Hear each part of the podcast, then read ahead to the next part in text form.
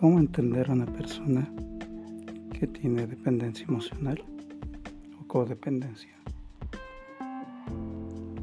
¿Cómo podemos eh, entender su modo de pensar, sentir y actuar?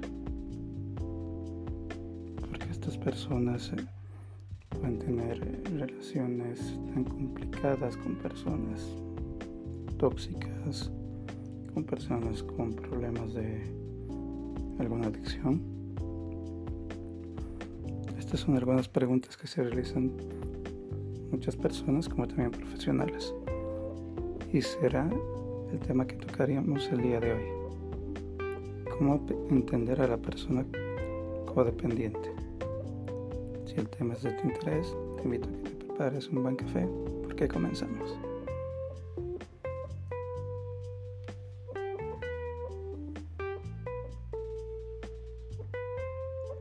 Hola a todos, sean bienvenidos a este nuevo episodio de Liberarte. Liberarte es un espacio de información y conversación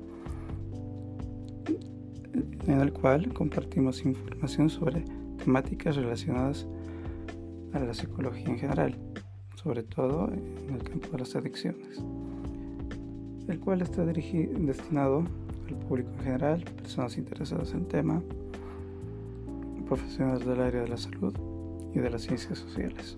Mi nombre es Alejandro Tames, soy psicólogo terapeuta en adicciones y déjame darte la bienvenida a este nuevo episodio.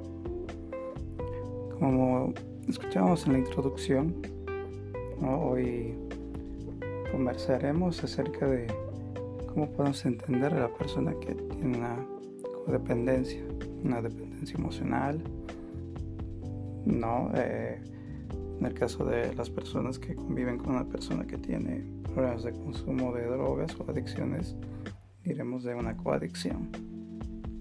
¿no? Entonces, ¿cómo podemos entender a la persona que tiene una independencia emocional?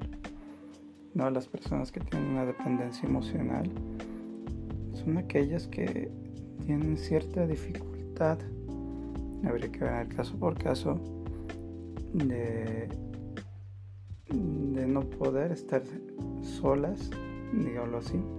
No necesariamente puede ser temor a la soledad, eh, puede ser, eh, por ejemplo, que, mm, que sea la idea de, de amor que esta persona tenga. No puede ser que que inconscientemente esté repitiendo la historia de, pareja de los padres, ¿no? Entonces lo primero que hay que ubicar es lo que pasa con esta persona para crear este tipo de vínculos, de relaciones, ¿no? Eh, en los casos de pareja habría que preguntar a esa persona qué entiende por amor, por, eh, por pareja, ¿no? Y ahí, entre líneas en su definición de amor, nos dará algunas pautas, algunas señales. Por ejemplo, puede decir que amor es eh, tener a alguien a tu lado. Amor puede ser tener alguien que, que no te deje solo, sola. Estar siempre acompañado. ¿no? Entonces, eh, en las respuestas de lo que una persona entiende por amor, en el caso de que sea una relación de pareja, dando ciertas pautas, ciertas señales. Lo propio pasa cuando es un vínculo familiar, no una madre que esté cuidando o esté pendiente del proceso de recuperación de un hijo con, adicción, por ejemplo. ¿No? Entonces, eh, lo primero que hay eh, que entender son personas que tienen cierta dificultad en, eh, necesitar de alguien y a ver qué. Y cuando se le pregunta qué es el amor, en el tema de pareja te va a dar algunas pautas de lo que esa persona entiende por amor. ¿No? Eh, si bien eh, es importante en una relación de pareja tener a alguien que te acompañe, que esté a tu lado, pero una respuesta medianamente adecuada debería ser tener una persona que con quien compartamos proyectos, que compartamos eh, mismos objetivos, donde ambos nos querramos, que quisiéramos salir adelante juntos, tener un proyecto de vida juntos. pero en la mayoría de los casos de personas con codependencia te dicen de, que es eh, tener a alguien a tu, lado, no sentirte solo, no estar siempre acompañado, ¿no? y no hay queda muy relegado el tema de, la descripción de amor. Entonces, son esas eh, pequeñas señales donde uno puede percatarse ¿no? cuando te habla del amor a esta persona. Pero también son personas que eh, dejan de lado eh, sus deseos, sus metas, sus motivaciones y se centran en satisfacer más a la persona que, de la que dependen, ¿no? en los casos de pareja, ¿no? Son estas personas que dejan que la pareja tome la decisión, ¿no? Que ellos no son, o ellas no son capaces de tomar una decisión, ¿no? Todos se le consultan, o cuando eh, no pueden refutar, eh, no pueden expresar sus ideas, sus opiniones cuando eh, la pareja tiene una idea más, eh, por lo contrario, ¿no? y se impone. No, no hay posibilidad de, de, negociar, de hablar, sino que tiene a la persona que obedecen a lo que diga la pareja para, por complacerla, por algún modo en el caso de relaciones tóxicas o violentas se ve mucho esto, ¿no? Que la persona busca complacerla, complacer a la pareja, no darle la contraria, cuidarlo, ¿no? Se centra más en la atención, en, eh, complacer a la, a pareja y al extremo de olvidarse de sí misma. En los casos de personas que están a cargo o están cuidando una persona que tiene una adicción, ¿no? Son, eh, pueden ser estas parejas, estas madres, que dan todo de sí mismas por tratar de recuperar, por tratar de ayudar, de sanar a una persona que tiene una adicción. ¿No? Entonces, esas, son esas personas que creen que solo ellas pueden salvarlos. Estas parejas que piensan que con el amor, que con todo el amor del mundo que tienen hacia su pareja, eso los va a ayudar a sacarlos de un consumo de drogas o de una adicción. No son estas madres de que solo ellas eh, entienden a sus hijos, que nadie más lo comprende, al extremo, por ejemplo, de prefiero tenerlo en casa y yo comprarle la droga, a que él salga y se ponga en riesgo. ¿No? Entonces, eh, son este tipo de relaciones ¿no? donde se desviven por, por, este ser querido, ya sea porque es una pareja tóxica o, porque esta persona puede tener una adicción o cualquier enfermedad, ¿no? que, que nadie los comprende, que son solo ellos los que eh, pueden sacarlos, pueden ayudarlos, pueden entenderlos. ¿no? Pero en ambos casos eh, lo, que, lo que se ve es esto, ¿no? Esta, necesidad de estar ahí, de estar al tanto, de estar pendiente, ¿no? De, la persona que tiene eh, la codependencia. En, el caso, en los casos de adicciones es un poco más complejo. ¿Por qué? Porque, porque lo que pasa es que, muy aparte del tema del consumo de drogas, se construye un vínculo disfuncional.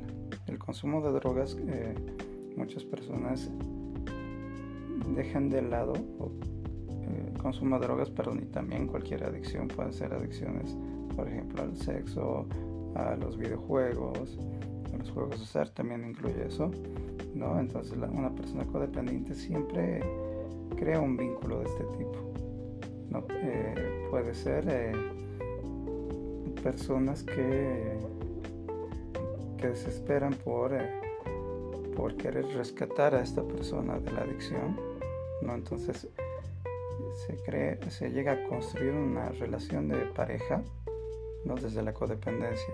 La persona tiene, eh, uno tiene el problema de la adicción y la otra persona tiene la codependencia, esta necesidad de sacarlo de, esa posición, de esa enfermedad que tiene el ser amado. también se han dado casos ¿no? donde es más complejo, donde el adicto es el, es el que tiene la dependencia. ¿no? Y hay estos movimientos de tratar de salir de ahí eh, no perder el ser amado, no, pero él mismo se sabotea, se complica y ahí es eh, un círculo vicioso. No quiere contentar a la pareja, por ejemplo, tiene una adicción y quiere salir de eso, le da todo a la pareja que, que no consume pero eh, sin el apoyo adecuado, esta persona tarde o temprano va a recaer el consumo o cualquier conducta adictiva. Entonces, si nos ponemos a pensar, es, eh, son estos vínculos, estas relaciones que se construyen. ¿no? En el caso de las relaciones tóxicas o violentas, eh, es del mismo modo. No es una relación de equidad, de igualdad, digamos, de mirarnos frente a frente, de cara a cara, uno frente al otro, sino es una relación eh, vertical, donde la persona dependiente se queda mirando para arriba lo que, lo que diga la persona de la que depende. Mm, eh, si me ocurre un ejemplo, es, es como, como el asistencialismo ¿no? Cuando una cosa es eh, dar asistencia, solidaridad a, las personas eh, con, carencias, mendigos, pobres, etc. Eh, donde si se dan cuenta el ejercicio es yo le doy a esta persona lo que yo creo que necesita y lo que a mí no me va a hacer daño perder. Darle un peso a una persona no significa un gran gasto en la economía de, de la persona que lo quiere hacer. ¿No? Eh, y la persona lo recibe. El mendigo pobre lo, recibe. Pero si se dan cuenta, no ha habido el ejercicio de preguntar eh, qué necesitas. Quizás esa persona no necesitaba un peso. Quizás solo necesitaba ser escuchado, poder conversar. Quizás esa persona necesitaba comida. Quizás esa persona necesitaba medicamento etcétera, ¿no? Pero eh, las personas que hacen comúnmente le damos lo que nosotros pensamos que necesita. Que yo creo que necesita se lo doy, pero sin preguntar, solo suponiendo. ¿no? Y la, y, el, y la persona o el mendigo lo recibe ¿no? de, de buena forma. ¿Por qué? Porque está recibiendo algo gratis, algo que no le costó pero algo que quizás eh, en ese momento no necesita. Pero el momento de lo complicado sería, imagínate que le des un peso al mendigo y el mendigo te diga, no, no, necesito un peso, necesito eh, ropa, necesito medicamento, necesito que me escuches. Entonces el momento que la persona, un mendigo te diga eso, puede perder el peso se dan cuenta. Entonces es una relación de, cierta dependencia, ¿no? Le doy algo gratis, le doy lo que yo creo que necesita la otra persona. Otra persona lo está recibiendo porque es algo gratis, algo que no le costó, pese a que no necesariamente tenga que ser lo que esta persona necesita.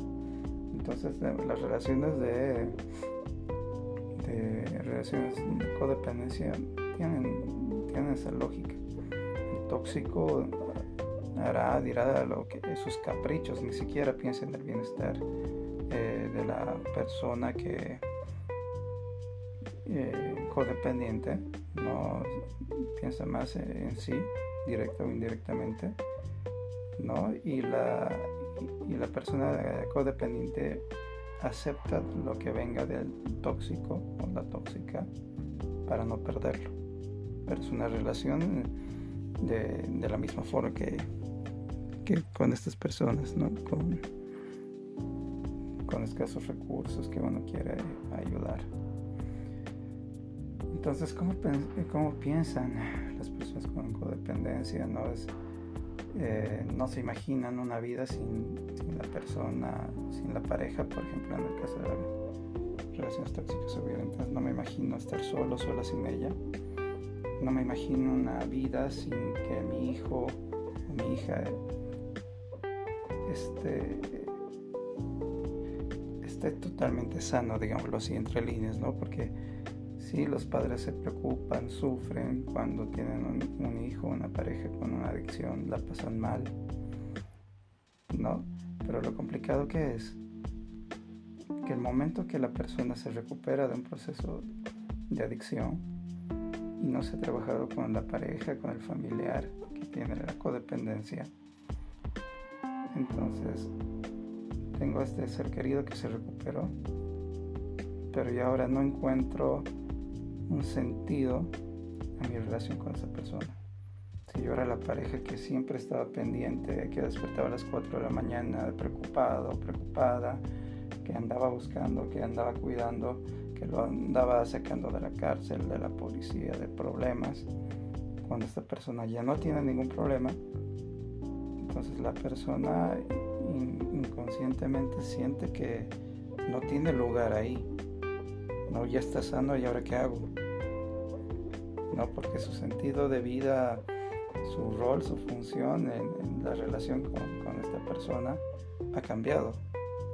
Entonces ahí entra en crisis la persona que, estaba pendiente de una persona con, con eh, problema de consumo o con adicción.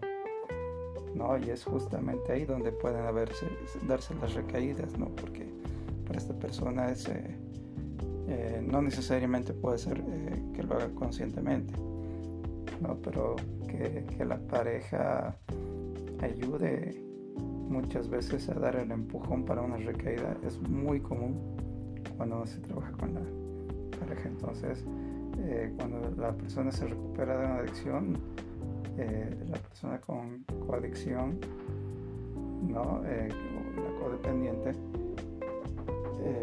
entra en crisis porque no le encuentra sentido a, cómo estar en una relación donde la persona se ha recuperado, donde ya no necesita ser cuidado, ya no necesita ya no tiene, genera tanta preocupación, ¿no? Entonces es ahí donde muchas veces eh, entran en crisis, ¿no? Porque la lógica es, eh, yo lo voy a salvar de la adicción, yo lo voy a ayudar a la recuperación, pero todo esto se vuelca cuando se da el proceso de recuperación y la persona ya dijo eso, ¿no? Eh, o en el caso de las personas que tienen relaciones tóxicas o violentas, no pueden imaginarse una vida sin la persona que las maltrata, las agrede, las manipula. ¿no? Es, complicado porque es encontrarse sola, sin nadie y, no saber qué hacer en eso.